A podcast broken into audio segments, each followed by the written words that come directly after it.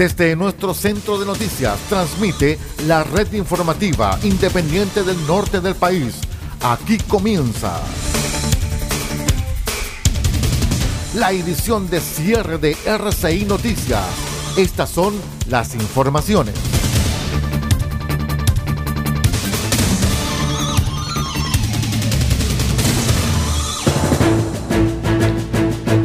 ¿Cómo están estimados amigos? Vamos de inmediato con la emisión de cierre de R6 Noticias, el noticiero de todos. La Cámara de Diputados aprobó el lunes el proyecto que, aumenta el salario mínimo de forma gradual hasta llegar a los 500 mil pesos. La nueva ley eleva a contar del 1 de mayo de este año el sueldo mínimo a 440 mil pesos para los trabajadores mayores de 18 y hasta los 65 años. En septiembre contempla un aumento de 460 mil pesos y el 1 de julio de 2024 el sueldo mínimo llegará a los 500 mil pesos. Además, la iniciativa dispone medidas en caso de un aumento en el índice de precios al consumidor IPC. Así, si la variación acumulada supera el 6% en un periodo de 12 meses a diciembre de 2023, el ingreso mínimo se elevará anticipadamente a 470 mil pesos desde el 1 de enero de 2024.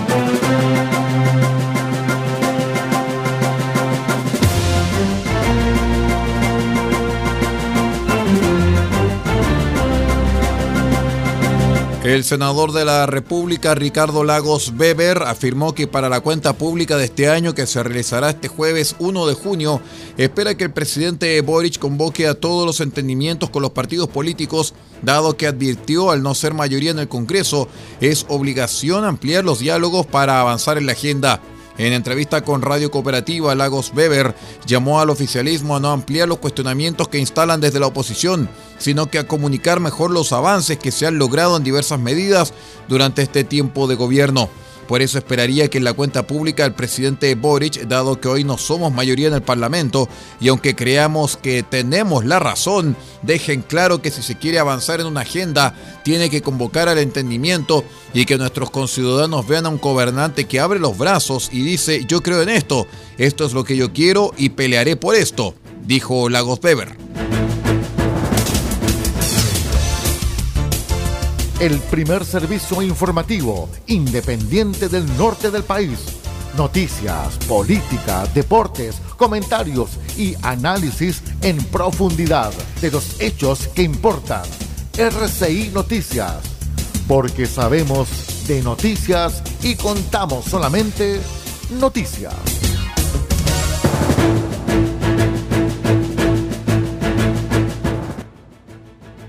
Les cuento en otras informaciones que la Confederación Nacional de Trabajadores del Salmón pidió al gobierno aclarar si la eventual aplicación del eh, proyecto de ley que crea el Servicio de Biodiversidad y Áreas Protegidas impactará sus empleos a largo plazo. Después de 12 años en el Congreso, la Comisión Mixta de Medio Ambiente vota las indicaciones de la iniciativa hasta total despacho, tras lo cual volverá a la sala de la cada Cámara. La modificación que ha causado indignación tanto en la industria como entre los trabajadores es la que se realizará al artículo 158 de la actual ley de pesca, eliminando a futuro la salmonicultura en todas las reservas nacionales y forestales a través de la no renovación de concesiones.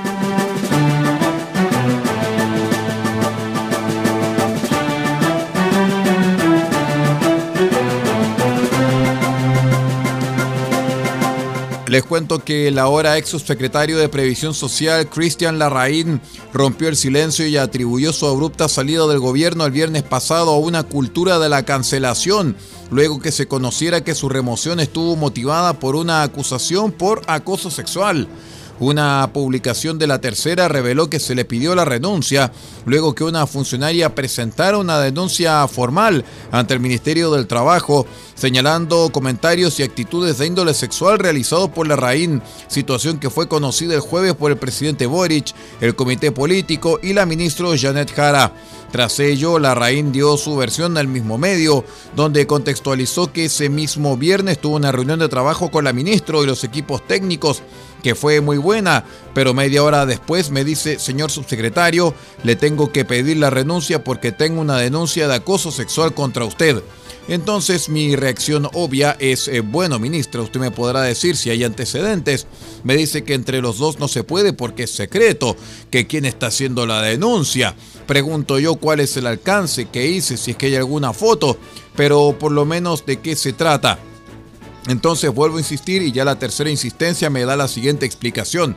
Mira, te vamos a decir en términos generales que no te vamos a decir quién es, pero es por uso de lenguaje de connotación sexual o algo así, inadecuado en público.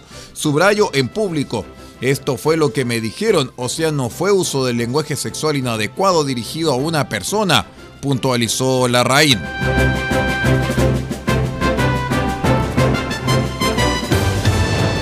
Las autoridades tienen que serlo y parecerlo en público y en privado. Pausa y regresamos.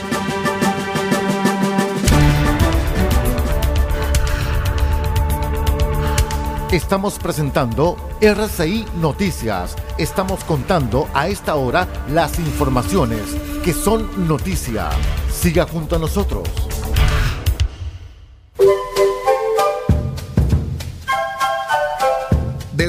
Copiapó tiene para usted frutas, verduras, huevos, productos orgánicos. Un gran surtido en camino hasta su mesa. Estamos junto a ustedes de lunes a domingo de 9 a 14.30 y de 16.30 a 19.30 horas. No se puede ir del huerto sin su oferta, simplemente porque tenemos ofertas todos los días.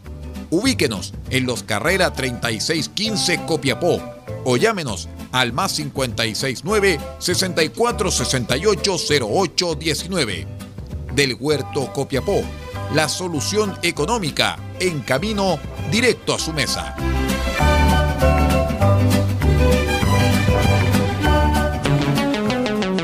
Automotriz Don Elías, parte de EIE e Comercializadora SPA. Pinturas y materiales automotrices. Igualamos tu color y creamos las mejores combinaciones. Ofrecemos detallado de vehículos, limpieza de motor y corrección de color.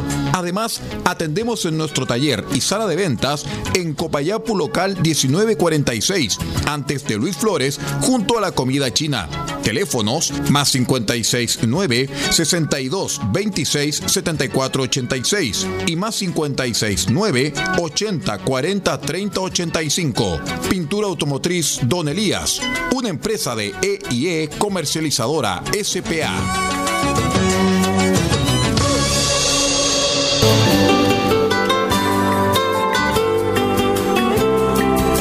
Restaurant Me Sabe a Perú. El primer restaurante temático en la región de Atacama que se da en el centro de Copiapó Pronto tendremos nuestra reinauguración en Maipú 640.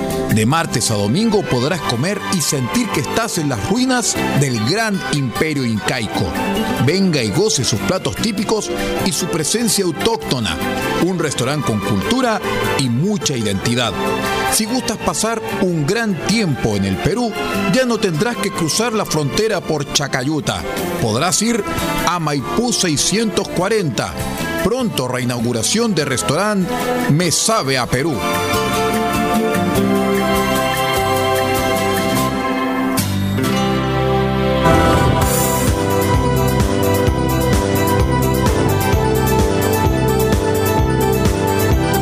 Pañalazo de Siempre por la Vida, del 1 al 30 de junio.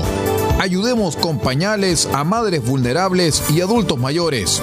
Si no puedes donar pañales, ayúdanos con tu aporte. 50 pañales infantiles, 10 mil pesos. 20 pañales de adulto mayor, 15 mil pesos. Enviar sus donativos a Fundación Chile Siempre. Cuenta corriente E 1537 725 raya 01 del Banco Security. Esto es un mensaje de Siempre por la Vida y RCI Medios, defendiendo la vida y promoviendo el respeto al ser humano.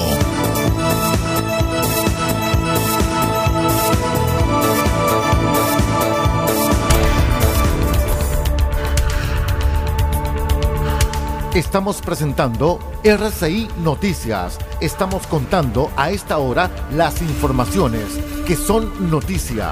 Siga junto a nosotros. Muy bien, en la edición de cierre de RCI Noticias, el noticiero de todos, vamos con el satélite de la Voz de América desde Washington. Estas son algunas de las noticias más destacadas del mundo del espectáculo. Desde Washington les saluda Alejandro Escalón. Hoy martes abrimos con un informe de Gustavo Cherkis sobre la preocupación entre artistas y productores musicales sobre el impacto potencialmente negativo de la inteligencia artificial en la industria musical. Esta nueva tecnología está presente y es ampliamente empleada en la industria de la música, que por estos tiempos se debate en incluir y convivir o rechazar la inteligencia artificial. La canción Heart of My Sleeves, publicada por el TikToker anónimo Ghostwriter 977, hecha con inteligencia artificial, sonaba como sus verdaderos intérpretes, los músicos Drake y The Weeknd. Rebecca Fibrink, profesora de computación creativa en la Universidad de las Artes de Londres, ha estado trabajando con inteligencia artificial en música desde el 2003. Sostiene que la industria de la música tendrá que decidir cómo combatir o usar y unirse a la inteligencia artificial. Una vez que una computadora comprende los patrones que subyacen a la voz original, no necesita necesariamente una gran cantidad de datos de The Weeknd para generar los sonidos que suenan exactamente como él. El sello discográfico Universal Music Group, que representa a Drake y The Weeknd, emitió un comunicado enfatizando la necesidad de proteger la música de los artistas. Esta semana les presentaremos la segunda parte del informe de Gustavo Cherky sobre el tema de la inteligencia artificial y la industria musical. Entre tanto, HBO y Max estrenaron el lunes la película biográfica Reality en la que Sidney Sweeney de Euphoria y The White Lotus interpreta a la excontratista de la Agencia de Seguridad Nacional de Estados Unidos, Reality Winner quien fue acusada de filtrar documentos secretos en relación a la interferencia rusa en las elecciones presidenciales de 2016. La película en sí se basa en un diálogo real que tuvo lugar entre Reality Winner y los agentes del FBI que en 2017 se presentaron en su casa para someterla a un interrogatorio. Se trata del primer filme que dirige Tina Satter y ha recibido, por cierto, excelentes críticas desde que debutó en el Festival de Cine de Berlín. También pasado mañana jueves, primero del mes, comienza en The Criterion Channel una nueva serie enfocada en el método de actuación. La serie incluye conversaciones sobre el tema de la actuación con Ethan Hawke y Vincent D'Onofrio y actuaciones de Sidney Poitier, Montgomery Clift, Marilyn Monroe y Marlon Brando. Entre los 25 títulos de la serie están A Place in the Sun de George Stevens y The Graduate, el graduado del director Mike Nichols. Desde La Voz de América en Washington se despide Alejandro Escalona. Será hasta mañana.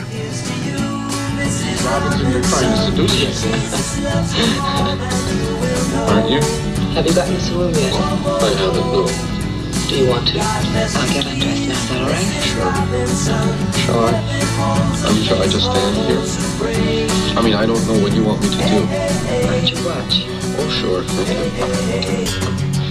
Mrs. Robinson.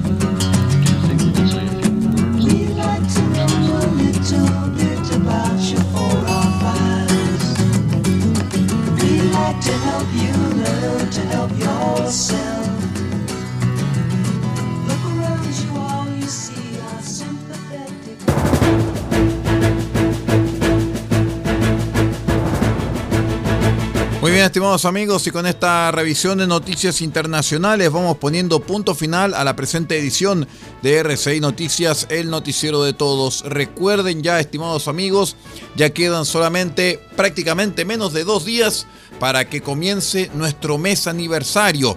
RCI Medios, 28 años al servicio de Chile. Y vamos por más.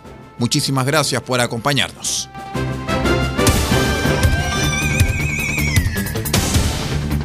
Usted ha quedado completamente informado. Hemos presentado RCI Noticias, edición de cierre. Transmitido por la red informativa independiente del norte del país. Muchas gracias por acompañarnos y continúe en nuestra sintonía.